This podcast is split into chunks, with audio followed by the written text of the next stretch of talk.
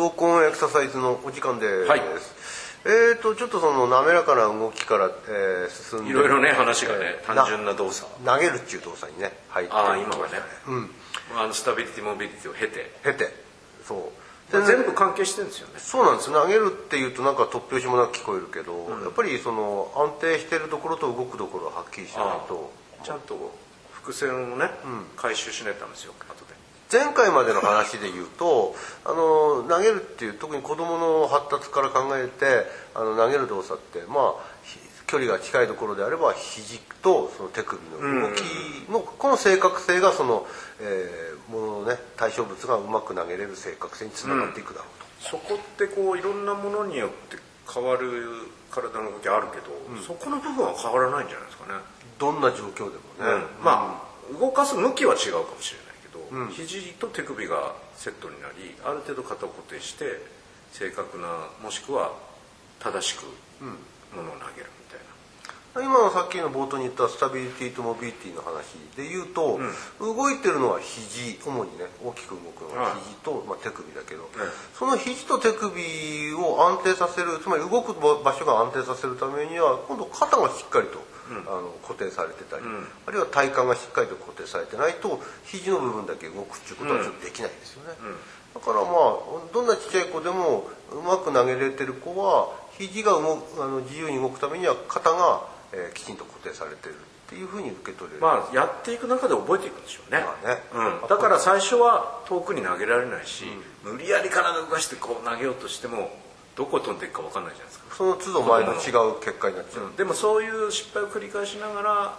子供っていうのはあの学んでいくんですよね。あ肘をあの動いて他はあまりあちゃんと安定させてればうまくいくんだみたいな感じで。どっかで掴んでいくんでしょうね。でもその肘から手首を投げるってことに関しては使うってことに関しては、まず最初に覚え、まあ、身につけちゃうところですね。でそれが最終的にあのプロのピッチャーでも生かされてるってことは、投げるっていう要素のすごく重要なポイントになる単純な動作。どんなに年数を経とうがどんなにうまくなろうが、最後の、えー一律化じゃないけど最後のところのそのリリースは子供の時に学んだものの、えー、と延長線上にあるという感じ、だからイップスに関しては心理的要素あるんでしょうけど、そこのところがどうなってるのかなっていうところはちょっと興味ありますけどね、なるほどまああと投げるっていう動作そのまあえーバスケットのセットプレーはともかくとして、いろんなこう常にこう体が動いてる状況下で投げるような場面も多いじゃないですか。はいはい。例えばあの野球だったら守備、えー守ってる人たち。なんかで、まあ、あの野手が飛んできたボールを体勢崩しながら取って、それをこう、まあ、ファーストなりあのどっかに投げるっていう動作があるじゃないですか、体勢崩れてるからその崩れた内容に投げているのかそれとも先ほどの言った何か基本的なところは残しつつ、えー体勢が崩れたようにうまくこう適応してやってるまああえて崩すんですよねあれはね、あの球取るために。取るためにね。でもその後投げなきゃならないから、固定すべきところは固定しあの崩れそうだから肘使わないってことはありえないわけだから、やっぱりそこの要素は同じだと思うんですけなるほど、ということはやっぱり、えー、と体勢が崩れて体が例えば横倒しになってたとしても最後にボールが離れるところの肘と手首のこのユニットといいますか、うですね。この部分はあの立って普通に近いところでやってるキャッチボールの動きトスでも同じですよね、向きが違うけど、やっぱり肘と手首使そうの時の動きをそのまんまあのどんな体勢が崩れた時でもやっているっていうかあの一塁に遠く投げるだけじゃなくて、短い距離でも。短い距離。あの逆向きですけどね。まあその二遊間でねやるような、えー、とダブルプレーで使う動きのようなトスの動き。なんかでは肘のその何ですか逆側に投げるっていうんですかね。っていう動き。これも一定の動きになってるっていうふうに言えれるわけですね、でまあその辺もうちょっと組み合わせについて時計気にしますけどいや後半にね 話したいですね、はい傷ぞ傷ぞフルマラソンを走り切る走り切るぞです。よろしくお願いします。はい、えーずっとね、このコーナーでここ最近話題にしてるのは僕もリタイアしちゃった。30キロの。魔の30キロ。えー魔のはい。30キロ地点、えーとここを乗り越える勝負どころ。どうしたらいいか、はい。えー勝負どころです、えー強いものはここからあの抜き去りむしろね。弱いものはここで負け去っていくという、そういうところなんですけど、はい。ねでそのかあのものの一つ要因としてですねグリコーゲンの話をしました、はい。筋肉の中と肝臓の中に肝臓ねそしてそれによってこのエネルギーを得て走ってる、でそこが枯渇すると走れんくなえっ、る、とえっ、と筋肉に溜まったやつはあの事前にまあ何日か前に炭水化物のもので補給しとくと、そう。まあ肝臓の方もそうですけどね同じように、うん。グリコーゲン自体がやっぱりそういう保存的に、でも特に筋肉ですよね。そう。筋で肉肝臓に関してはもう血糖値が下がっちゃうとまずいので、その場でも補給できると。そう。っていうか補給した方がいい場合があるというですね。その場で補給しないともう嫌になってくる。その辺が30キロを境に、あの出てくるということですね。だから嫌になったらまず甘いものっていう話をしました。あ実はもう一つちょっと考えなきゃいけないのは、皆さんあのね脱水症っていうのを恐ろしがってるじゃないですか、はい。熱中症になるから、で特に夏場のマラソン北海道マラソンの夏場のまあ汗もかきますからね。そうそうそうそう。ところがですねはうん脱水症とあ相対する話なんですが、ナトリウムって塩ですけれども、は人間の体の中に一定量ありますから、はこいつも失われます、いそうですよね。うん、汗でかきますから、うん。汗かいたらしょっぱいじゃないですか汗、うん。このしょっぱさはナトリウムですなんていうんですよえねーナトリウムって何してるかというと人間の神経の伝わりを あの、まあ、お伝わるためのその仕組みがナトリウムと、まあえーカリウムによってこううまく行われてるわけなんですけども、まあ、そのナトリウムがうだんだんなくなってくると当然ですけども命令が神経からの命令がいかなくうん。当たり前ですが筋肉も神経で動いてますし。そうですね。心臓だって筋肉自体が大丈夫でも、でグリコーゲンたくさん溜め込んでても、その指令が届かないと。そう。だからナトリウムが失われるとつまり、汗をかいて失われていくと、これ体を動かすことができなくなる。脱水症っていうと水だけって思う人がもしいるとしたらもうかなりのランナーの人は分かってるとは思うんですけども、まあそういうこうスポーツドリンクなんかに入っているような、結局ナトリウムイオンも補給しなきゃなんない。甘い。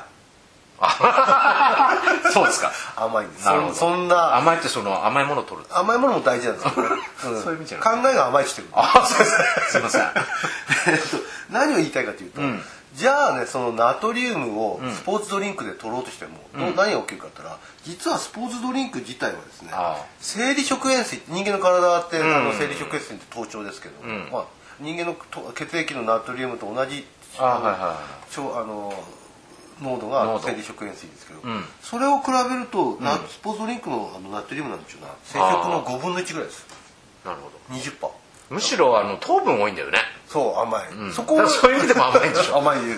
でまあ糖分取る血糖ことで、ね、値の分にはいいけどそうそうそう。そのナトリウムの補給にはこと足りないぞと。だから糖分取って多分頭は少しすっきりするんだけど、体の方はそれほどすっきりしてないわけですね、でそのナトリウムが足りないと何が起きるかちょっとさっき言ったように体が動かなくなるんだけどじゃあそれをスポーツドリンクで取ってても生理食塩水の5分の1ぐらいだから、うん。飲めば飲むほどナトリウムだんだん足りなくなってくるってことになるじゃあ生理食塩水飲めばいいんじゃないですか。そうなんですよ。しょっぱいもん食えばいい。あしょっぱいものね。ただね喉かいちゃうんだいやそうです。そうするとまた飲んじゃうんですよ、水を、何が起きるかまた薄まっちゃうと。うん、薄まっちゃうんです、実はですねあの脱水症が怖くて水分を取るっていうことを皆さんするでしょうけど、水を飲めば飲むほどナトリウム体の中のそのなあの血液が薄くなっていっちゃうわけですわ、かりますよね水飲んでる薄く水だけじゃダメなん薄くなるっていうことは何を意味してるかというと、な相対的にナトリウムの量が減っちゃってて、汗でジャバジャバ出やすくなっちゃう形になりますね。あ。で結果的に低ナトリウム結晶が起きて、低ナトリウム結晶。うん。下手するとそれによって死んじゃう。うん。最悪ね。最悪、実はですねあの2002ボストンマラソンって有名ですよね。ああはい。うん。で2002年のボストンマラソンで28歳の女性のランナーが死んでるんですよ。あら。でこれ原因が低ナトリウム結晶です。でこの時に同時にちょっとあの調査してる研究がありまして、ランナーこのボストンマラソンに出たエントリーしたランナー488名中、はい。62名がもうだからあの10%以上ですね、もう1213%ぐらいのかながですねあの低ナトリウムになってます。あれあれでまああのやばかったと。やばかった。まあ死ぬか死なないかのレベルはまあそれぞれないけどね。あるけども、低ナトリウムが起きてる、で、えー、と特にあのボストンマラソンのようなエリートランナーばっかり出てるとこでもそうなんだけど、一般の人ってすぐもうエイドエイドで水取っちゃうじゃん、うん。でそのたんびにお腹チャプチャプになってて、結果的にそれが汗としてねどんどんナトリウムを削いでいくと。でそれは結果的に足を止めちゃうけ。なるほどね。で30キロ地点の一つの、あの要点あのいやポイントとしては。だからさっき言ったじゃないですか。生理熱食塩水を飲めばいいんじゃないですか。生食を飲めばいいと思います、だから生理食塩水を置いてあればね、ん。いいんあんまり生食って置いてないですね。かかなり濃度高いですかね。そう食飲んだことないですけど。あの点滴ではやりますよね。注射とか。だだからちょっと意図的にね、あのー生食を取るっていうのもあるんだけどもう一つは水分をあんまり取らないっていう。お特に、むやみに取らない。うん。夏場のねスポあのマラソンは考えなきゃいけないんだけど、えー、と少しきあの時期が違う。涼しめの時はもう本当に水分を取らないっていうことが前提になってきます、まあその話また次回ね、はい。あの水分とナトリウムとアラカルトみたいな感じで 話していきたいと思います。わかりました。よろしくお願いします、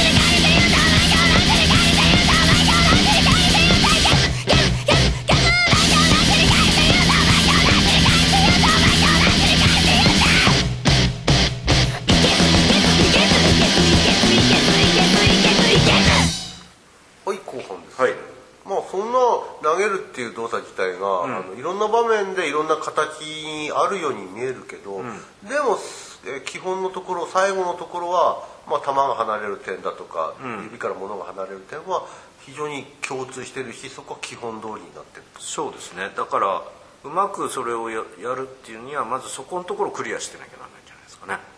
一それは番大事なポイントっていうんですかねそれはその投げるっていうことを学んでいくあるいはその上手くなっていくっていうところでも一つのポイントになるう、そうですね、あのどんなに複雑になっていっても、そこの部分は外せないっていうポイントがどんな動きでもあるんじゃないかなと、うん。全てが大事だったらどっから始めていいか分かんないじゃないですか。えでもちろんいくつか大事なポイントが組み合わさってるんですけど、その一つとして投げるっていうことで言えばその肘と手首がうまく使えるかっていうはすごく一番単純で、あの大事なところの一つではないかなという話ですね。まあ、じゃあその単純化した話ですけど、まあ、もちろんそこだけではないんですがそこの肘手首のポイントを、まあ、きっちり見ていくっていうところだけでじゃあ話進むわけでもないんですよね。もちろんもちろんだからその投球中動作をじゃあまあ他の要素で見ていくとしたら何かこう視点みたいなのが必要なんですそれとの要素。うん、その肘や手首のところで単純な動きがうまくできていればもうあとはうまくいっていくだろう。いやそういうことじゃなくてでもそこはの外せないよねっていう話ですよ、うん。なるだからまああのいろんなものを投げてみるっていうのは必要なのかもしれないし、いろんなあのひ今はそうじゃないですか。一つの競技やってても別の競技もやっといた方が参考になったりする場合もある。ほど、え。昔はね野球の選手は泳いじゃいけないとか いろいろ、あのまあ、くだらないって言ったら変ですけども当たりましたけども今はいろんな競技をやりながらそれぞれに応用していくってことは可能だと思うんですけどね、ちょっと話が違ったかな。えうまくなっていくんだったらじゃあもうそういういろいろと動いてみたらいいでしょうっていう。まあもともとこの話は、うん、球投球がうまくなる。球を投げるものを投げることがうまくなる、一つの視点としてまあ単純なものにちょっと分解してみて特にその肘から先は物が手から離れるところで最も重要になってくるのでそこのポイントは大事ですそれを発達段階的にこう練習していくっていうのは一つあるんじゃないかなと思うんですよね。だから肘と手首を使う、まあ、それだけやっちゃいやりゃいいかっていうといやそうじゃなくてだんだんと遠くに行けば行くほど体を使うようになっていく肩が固定される体幹が必要下半身がしっかりしなきゃいけないっていうレベルがだんだん上がっていくわけですよね。そうですよね、でその、まあ、体を使うなり刀が今度入ってくるなりっていうことをしていくと今度この何て言うんですかね同時に制御しなければならない部分が増えてくるじゃないですか、もちろんね。今までは肘手首のことを考えてりゃいいかったもんそれが今度肩のあの上げ加減やその回線加減も考えなきゃいけなくなってくるあるいはその肩甲骨の安定性だとかあるいはその肩甲骨にくっついてる胴体の方の動かし方安定性っていうことも一緒に今度どんどんどんどん例えば距離が増えてきてたりしてくると制御するものが多くなってくるっていう感じになってきますよね、そうするとそのうまくなものを投げれたりするっていうのはその増えたもの分の練習をしていくっていう感じまあ一つ一つをこうバラバラにしてやるっていうよりは、段階的にその動作を複雑にしていく。だからそれのいい例が前にも何回も言うようにキャッチボールの最初だと思うんですよ、うんでそあの最初は最初こそがその一番、えー基本的なモジュールになってる、で距離を離すことによってそのモジュールが加わっていく。そうですそうです。モジュールって言ったらちょっと分かりづらいですけど、まあ。関節のあの肘だったものはこの肩も加わっていく、は足あの胴体も加わっていく足も加わっていく下半身も加わっていくっていうような感じで距離を上げていくっていう。あれがプロ野球の選手でもやってるんですよね。そうあの練習試合前の練習では最初本当に近い距離で肘で投げてる感じなんですけど。それこそ基本なんじゃないですかね。でだんだんエントに持っていく、うん。でまた近く。になぜかというとそうやってだんだん複雑な動きに持っていきながらだけど相手に向けてちゃんと目標に向けて正確に投げるとあれこそまさに野球で言えばね。その複雑っていうのはいわゆる何かこう難しいことの複雑なんじゃなく加わることが増えてくんだよっていう単純性を持った複雑さなんですよね、だからそこの最初のキーポイントは最初に始める動き。でそれをよりこう複雑にしていくみたいな。それがちょうど運動発達的な感じに合致するなと思って、だから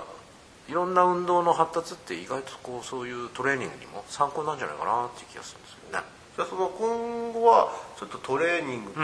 運動発達っていう視点を捉えていく、今今はたまたま投球の話ですそうですね。ちょっと運動発達っていう視点でトレーニングを捉えていきたい人間の複雑な動きっていうのはどうやって形成されたり、うまくなっていったりするっていうのは参考になるような気がするんですなるほど、はいわかりました。じゃあ今後もよろしくお願いします、はい。はい